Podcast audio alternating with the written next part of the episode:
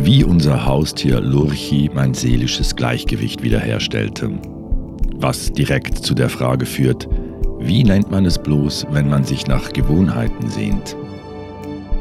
Das ist Nia Liest, der Sonntagsbonus zum Podcast «Apropos».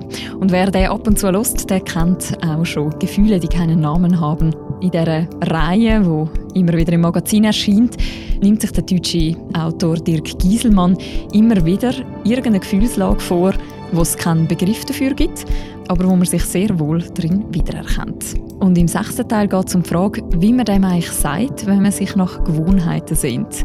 Wie unser Haustier Luigi mein seelisches Gleichgewicht wiederherstellte, wird vorgelesen vom Tageredakteur Jean-Marc Knia. Viel Spaß beim Zuhören.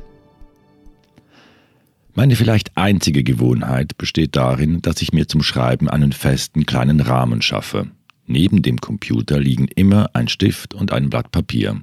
So kann ich noch unfertige Gedanken gleich notieren und dort eine Weile ruhen lassen, bis ich darüber befinde, ob sie es wert sind, ausformuliert zu werden. Auf diesem Blatt steht jetzt Lurchi und ich. Das muss Ihnen rätselhaft vorkommen und könnte auch mir bald rätselhaft vorkommen, wenn ich diesen noch unfertigen Gedanken nicht sehr bald ausformuliere. Also los geht's. Kurz erzählt, hier direkt neben meinem Schreibtisch döst seit neuestem, halb versteckt hinter Sukkulenten im Terrarium, ein pakistanischer Fettschwanzgecko mit dem Namen Lurchi. Unsere Tochter wollte unbedingt, dass wir ihr zu ihrem neunten Geburtstag einen Hund schenken. Ich bin geneigt, ihr jeden Wunsch zu erfüllen, nur diesen einen musste ich ihr schweren Herzens abschlagen, ich bin Tierhaarallergiker. Kaum halte ich mich mit einem Hund, einer Katze oder bloß einem Hamster im selben Raum auf, beginnen meine Augen zu tränen und das nicht vor Rührung. Ich muss ohne Unterlass niesen, bekomme schlecht Luft und fühle mich wie ein bei vollem Bewusstsein dahinschmelzender Schneemann. Der Einzug eines Feldtiers in unsere Wohnung würde also meinen sofortigen Auszug erzwingen. Ich wollte gar nicht herausfinden, für wen sich unsere Tochter in diesem Fall entscheiden würde, für ihren schon zehntausendsten Mal gesehenen Vater oder für einen heiß ersehnten Hund. Es hätte der traurigste Moment meines Lebens werden können. In den Wochen vor ihrem Geburtstag begann sie den Druck allmählich zu erhöhen. Schließlich verkündete sie, sie wünsche sich jetzt einfach fünf Hunde. Dann bekomme sie ja wohl wenigstens einen. Ich geriet unter Zugzwang. Was könnte sie auch nur annähernd so glücklich machen wie ein eigener Hund? Dass am Ende, nach einer Odyssee durch obskure Zoohandlungen, die Wahl auf diesen jetzt neben meinem Schreibtisch dösenden pakistanischen Fettschwanzgecko namens Lurchi fallen würde, war nicht abzusehen. Auch war nicht abzusehen, dass vor lauter Begeisterung über den pakistanischen Fettschwanzgecko der Wunsch unserer Tochter nach einem Hund umgehend verblassen würde. Am allerwenigsten aber war abzusehen, dass auch ich mich sofort in ihn verlieben würde. Wenn ich Lurchi sage, meint meine Frau, klänge ich anders als sonst, irgendwie weicher. Warum ich ihn liebe? In sein Terrarium schauend und vergeblich darauf wartend, dass er irgendetwas Interessantes tut, habe ich lange darüber nachgedacht. Äußerlich betrachtet bietet er wenig Anlass dazu. Er hat aufgrund eines Geburtsfehlers nur ein Auge. Statt des für seine Art typischen Leopardenmusters weist er eine enttäuschend blasse Gänsehaut auf. Sein Schwanz sieht aus wie vom Sperrmüll. Er ist, das muss ich konstatieren, kein besonders attraktiver Gecko. Heute Morgen aber ist mir der Grund meiner Zuneigung klar geworden. Lurchi ist das übersichtlichste Individuum, das mir je begegnet ist. Auch er geht nur einer Gewohnheit nach. Er tut es jedoch so konsequent, dass seine ganze Existenz eine einzige Gewohnheit ist. Er döst den lieben langen Tag auf dem immer gleichen Plätzchen, ganz nah an der Wärmelampe. Dabei schmunzelt er, als würde er vom Allerschönsten träumen, was immer das für einen pakistanischen Fettschwanzgecko sein mag. Dieser Anblick beruhigt mich ungemein. Ja, er tröstet mich über das erschöpfende Durcheinander der Welt außerhalb des Terrariums hinweg, in dem Lurchi sein simples Leben lebt. unerledigte Steuererklärungen, vorwurfsvoll piepende Haushaltsgeräte, die Risiken der Digitalisierung oder die Spaltung der Gesellschaft spielen für ihn nicht die geringste Rolle. Nicht einmal der Klimawandel interessiert ihn, solange ich die Temperatur in seinem Kasten bei 28 Grad Celsius und die Luftfeuchtigkeit bei 50 Prozent halte und er nur schmunzelnd vor sich hindösen kann. Dies ist wohl der Moment, in dem ich erwähnen sollte, dass der Zoohändler mich vorwarnte. Ich dürfe mich nicht erschrecken, man könne dem Tier zum einen Ohr hinein und zum anderen wieder hinausschauen, sein Gehirn sei nicht sonderlich groß. Auch wenn meine intellektuelle Struktur im Zweifel eine Spur komplexer ist als Lurchis, wenn es ihm gut geht, geht es mir auch gut. Das mag an den sogenannten Spiegelneuronen liegen, die Theorie, die auf den italienischen Neurophysiologen Giacomo Rizzolatti zurückgeht, besagt, dass bestimmte Areale im Großhirn nicht nur aktiv sind, wenn wir selbst eine Tätigkeit verrichten, sondern auch, wenn wir jemand anderen dabei beobachten. Schnell wurde gemutmaßt, dass wir dank der Spiegelneuronen zum Mitgefühl fähig sind, weil etwa der Schmerz eines anderen sich in uns spiegelt oder eben, weil ich zur Ruhe komme, da ich Lurchi so friedlich dösen sehe. Warten Sie, ich muss mal eben einen kurzen Blick ins Terrarium werfen, bevor es hier weitergehen kann. Ah, das tat gut. Jetzt habe ich die Kraft und die Ausgeglichenheit, die ich brauche, um mir folgende Fragen zu stellen.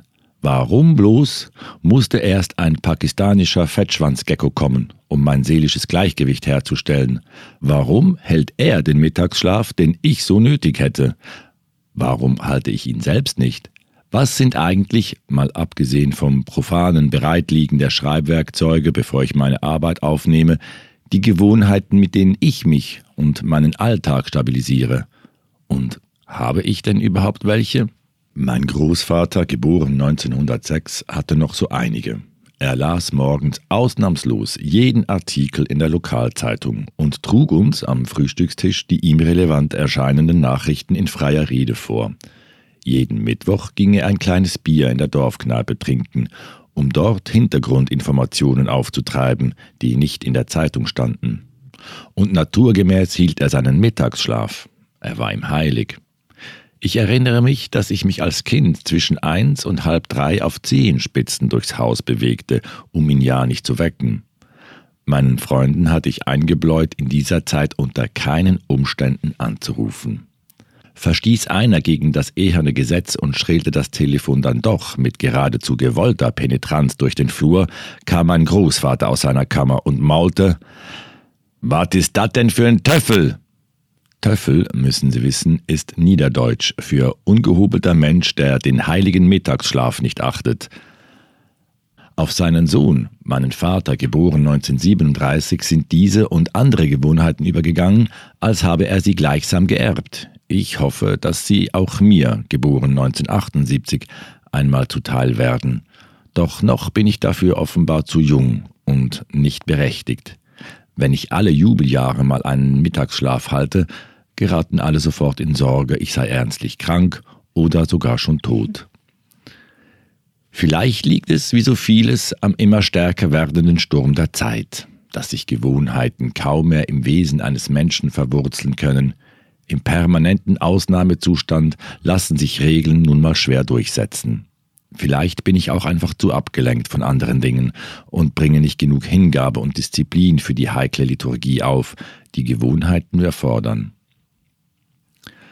wo bei den beiden alten Herren Rituale walteten und immer noch walten, sei es die radikal pünktliche Einnahme der Mahlzeiten, das weihevolle Bezeugen der Fernsehnachrichten um 20 Uhr oder das zeremonielle Richten des Resthaars mit einem Hornkamm einmal in der Stunde, erblicke ich bei mir nur impulshaftes Handeln, Hektik, Improvisation, Zufall, Verlotterung und Unordnung gegessen wird, wenn endlich mal alle Familienmitglieder von ihren Außenterminen zurückgekehrt sind und jemand sich zu kochen bemüßigt fühlt. Die Nachrichten schaue ich in der Mediathek, wenn gerade mal ein bisschen Zeit abfällt, und ich käme mich nur, weil meine Frau mich ermahnt, so kannst du aber nicht vor die Tür gehen. Wenn Gewohnheiten etwas mit Wohnen zu tun haben, wenn man erst durch sie wirklich in sich selbst zu Hause sein kann, dann bin ich in dieser Hinsicht wohl ein Obdachloser. Sicher, ich habe ein paar Angewohnheiten, kleine nervtötende Geschwister der Gewohnheiten, die, wie der Name schon sagt, an mir kleben wie ein Kaugummi am Schuh.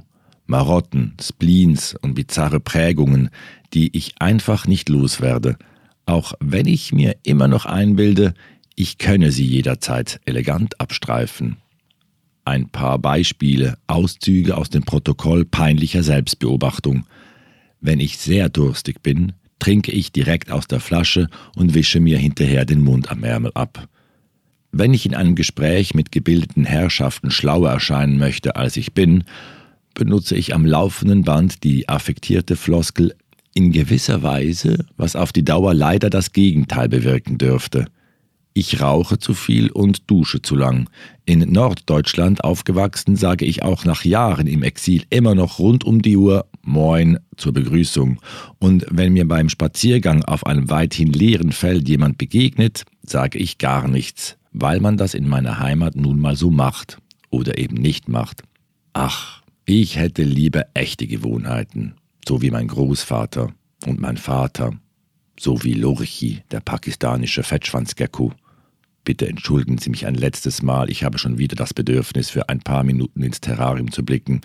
Er döst so schön vor sich hin. So, da bin ich wieder. Und ich frage mich, wie nennt man es bloß, wenn man sich nach Gewohnheiten sehnt? Ist es eine Art Heimweh nach sich selbst? Hat diese Sehnsucht vielleicht den gleichen Ursprung wie das Bedürfnis, ein eigenes Haus zu besitzen, einen Ort also, an dem man sich auskennt, sich einrichten darf, von dem einen niemand so leicht vertreibt? Und was könnte es sein, das ich mir angewöhne, ohne dass es auf halbem Weg als dumme Angewohnheit hängen bleibt, sondern sich zur identitätsstiftenden Gewohnheit entfaltet? Gut, ich könnte Terraristiker werden, so dass meine Gewohnheiten sich nach Lurchis Bedürfnissen richten und allmählich verfestigen. Die ersten Schritte sind ja schon gemacht.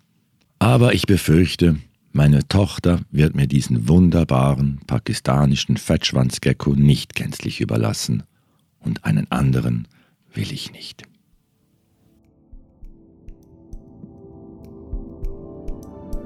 Wie Lurchi mein seelisches Gleichgewicht wiederherstellte, ist ein Text von Dirk Gieselmann, ursprünglich erschienen im Magazin und da vorgelesen vom Tageredakteur Jean-Marc Knia. Das war der Sonntagsbonus zum Podcast «Apropos».